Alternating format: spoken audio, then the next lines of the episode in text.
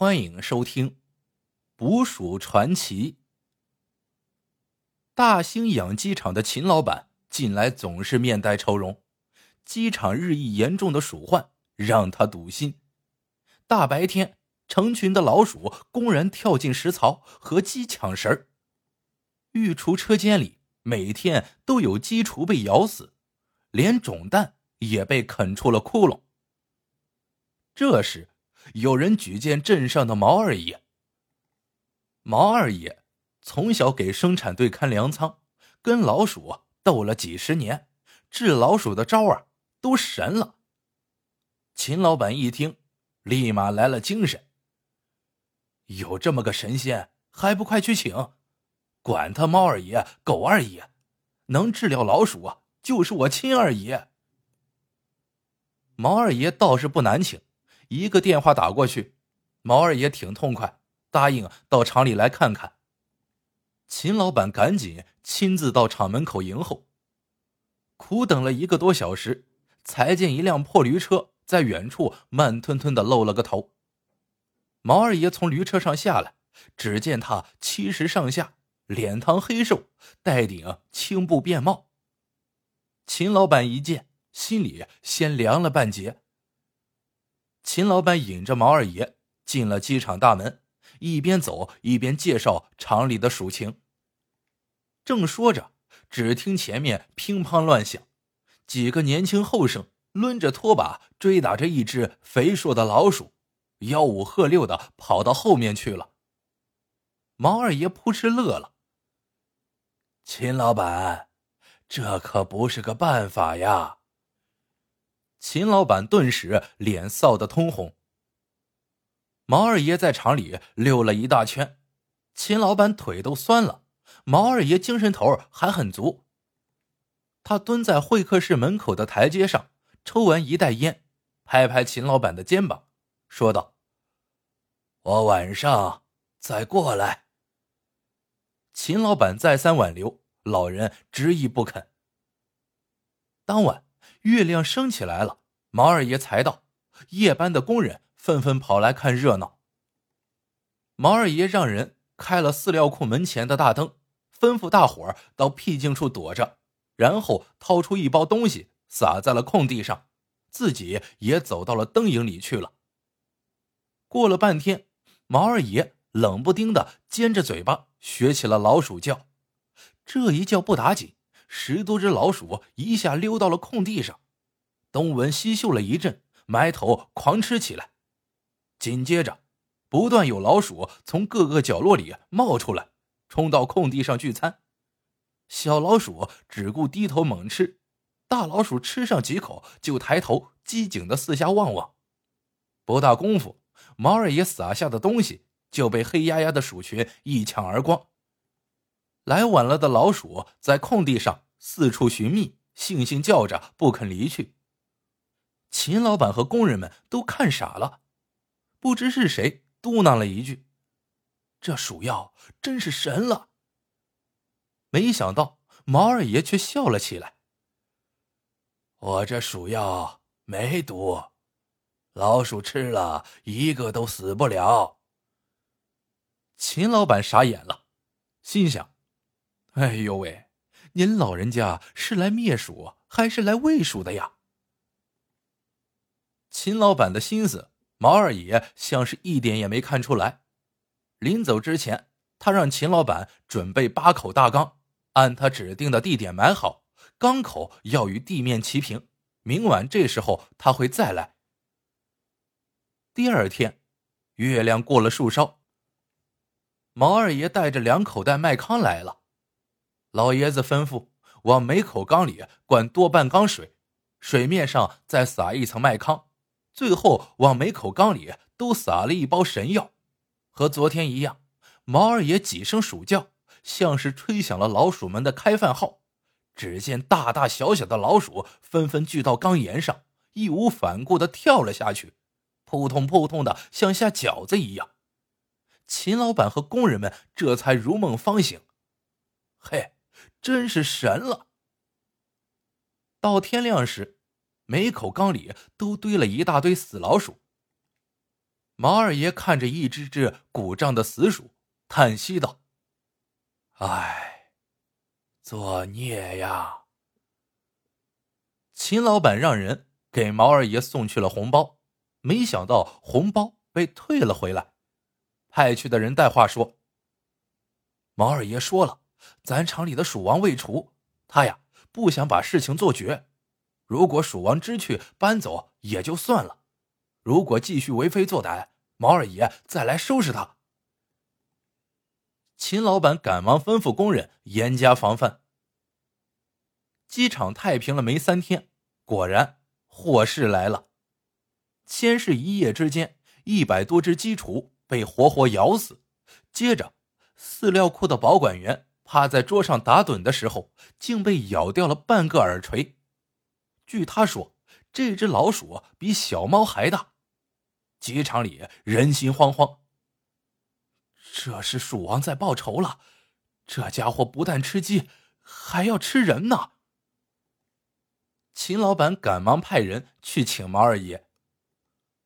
老爷子叼着烟袋在厂区溜达到半夜，临走让工人们在几个重点区域撒了一层石灰。第二天一早，饲料库旁边的一个杂物间门口。出现了几行清晰的爪印，早早赶来的毛二爷脸上有了笑容。毛二爷在杂物间里转了一圈，盯住了门后的一个破木柜。毛二爷随手关紧了屋门，让人把木柜里的破烂抖落出来，清理到柜底，除了一层破棉絮，连粒老鼠屎也没见。工人们正泄气。柜角的窟窿里突然窜出只七八寸长的青灰色大老鼠，尖叫着逃向屋门。工人们一拥而上，抡起铁锨一通乱拍。二爷，鼠王被我们结果了！几个工人贴着大老鼠的尾巴，高兴的直嚷。毛二爷打量着这只膘肥毛亮的老鼠，摇摇头道：“这不是鼠王。”他想把咱们引开。这时，只听木柜后面“咕隆”一声，一只一尺多长的巨鼠猛窜出来，径直冲向屋门。鼠王！毛二爷高喊一声，吓愣了的工人们这才抄起家伙撵上去。谁料巨鼠见无路可退，猛地转过身，平地跳起，足有两尺高。怪叫着向人们腿上乱撞，惊得几个工人妈呀大叫，连蹦带跳的躲出去老远。鼠王并不追击，他半蹲半伏在木柜前，一双眼睛乌溜溜的瞄着众人。天哪，这鼠王真的比小猫还大，长满息肉的鼻头下，锋利的黄牙闪着潮湿的亮光。工人们被镇住了，傻愣愣的望着毛二爷。老爷子手里不知什么时候多了一把大弹弓，他拉满了弦，对准鼠王，啪的一弹发出，鼠王尖叫一声，滚了几下不动了。人们正要上前看个究竟，只听门外秦老板问道：“逮着了吗？”话音未落，门“咣”的一声被推开，秦老板冒冒失失的闯进来，毛二爷急得大喊。关门！话刚出口，鼠王一跃而起，箭一般的窜出了房门。毛二爷急得直拍大腿，人们追出去，早不见了踪影。一晃半个月，养鸡场里太平无事。秦老板和工人们琢磨着，鼠王一定是知道了厉害，跑到别处去了。大伙紧绷的弦也就松了下来。又过了几天。厂里的电话通话总是断断续续，后来干脆罢工了。电信公司的人来修，发现电话线断了，断口上还有一排坑坑洼洼的牙印秦老板心里明白，冤家来了。他带着几个工人翻箱倒柜，却连根鼠毛也没看见。接下来的几天，车间里有越来越多的鸡被活活咬死，咬死的鸡。都在三斤以上，内脏掏了一地，场面惨不忍睹。秦老板慌了，派人火速去请毛二爷。毛二爷很快就赶来了，秦老板有一些不好意思，喃喃的念道：“该查的地方我都查了，您说这畜生还能藏哪儿去呢？藏在哪儿？不在天上，就在地下。”秦老板苦笑：“二爷净拿我开心。”毛二爷一脸严肃：“你误会了。”这厂里顶棚都薄，鼠王个儿大，身子沉，不会藏在上面。你带我看看厂里的下水道吧。职工餐厅门口，大师傅们为了倒泔水方便，在下水道口凿了个大窟窿。毛二爷蹲下身子仔细看看，捏起了油渍上粘着的几根细毛。听说鼠王就在下水道里。餐厅的几位大师傅跑过来摩拳擦掌。兔崽子，原来就在我们眼皮子底下。二爷，您说吧，咱是烟熏还是水灌？要不就用土把它填上。毛二爷摇头笑道：“这下水道四通八达，用烟用水根本呀就伤不了它。”要是把这儿填上，他跑到别处就更难逮了。那怎么办？一帮人你看我，我看你。毛二爷背手转了几圈，看来已经胸有成竹。他吩咐秦老板，近期机场要坚壁清野，重点区域派人二十四小时严加防范。又吩咐大师傅们不能再往下水道里倒泔水，接着让工人。把先前用过的大缸搬过来一口，里外用开水烫了一遍，找了张厚牛皮纸封住缸口，又弄了个木梯子倚在缸沿上。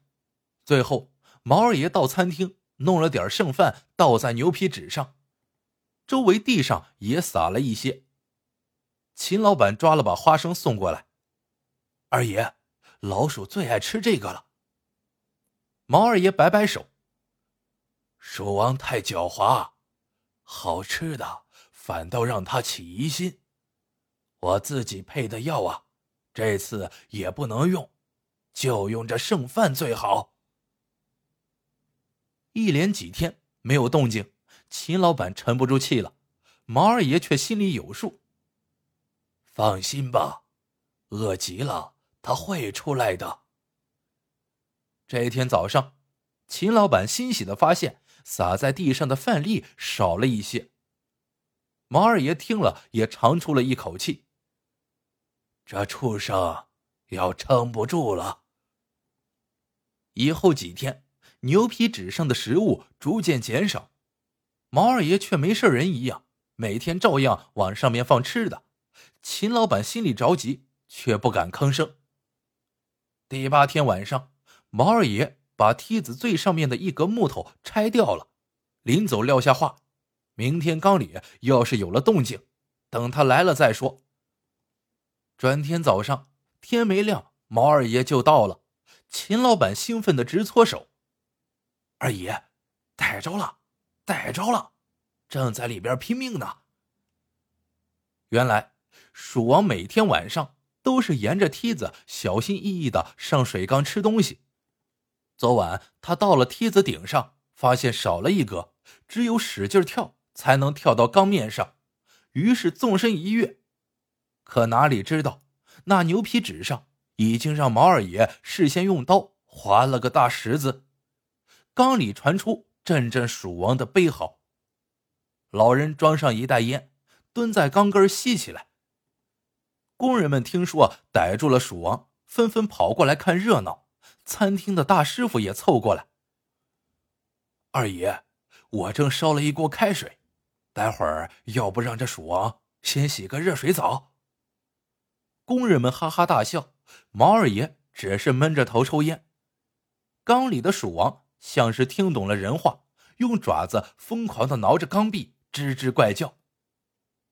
毛二爷抽完一袋烟，慢慢起身，用烟袋锅。在缸壁上使劲磕了几下，鼠王反应越发激烈，撞得水缸当当直响。毛二爷长叹一声，说道：“待会儿把它拿出来埋了吧。”说完，背着手扬长而去。众人大眼瞪小眼，听不懂毛二爷的话。又过了许久，缸里没了动静。秦老板让人小心翼翼的揭开封在缸口的牛皮纸，往里一看，却见鼠王斜躺在缸底，双目失神的睁着，已经头破血流，气绝多时。好了，这个故事到这里就结束了。喜欢的小伙伴记得一键三连，也欢迎各位小伙伴在评论区里留言互道晚安。晚安，做个好梦。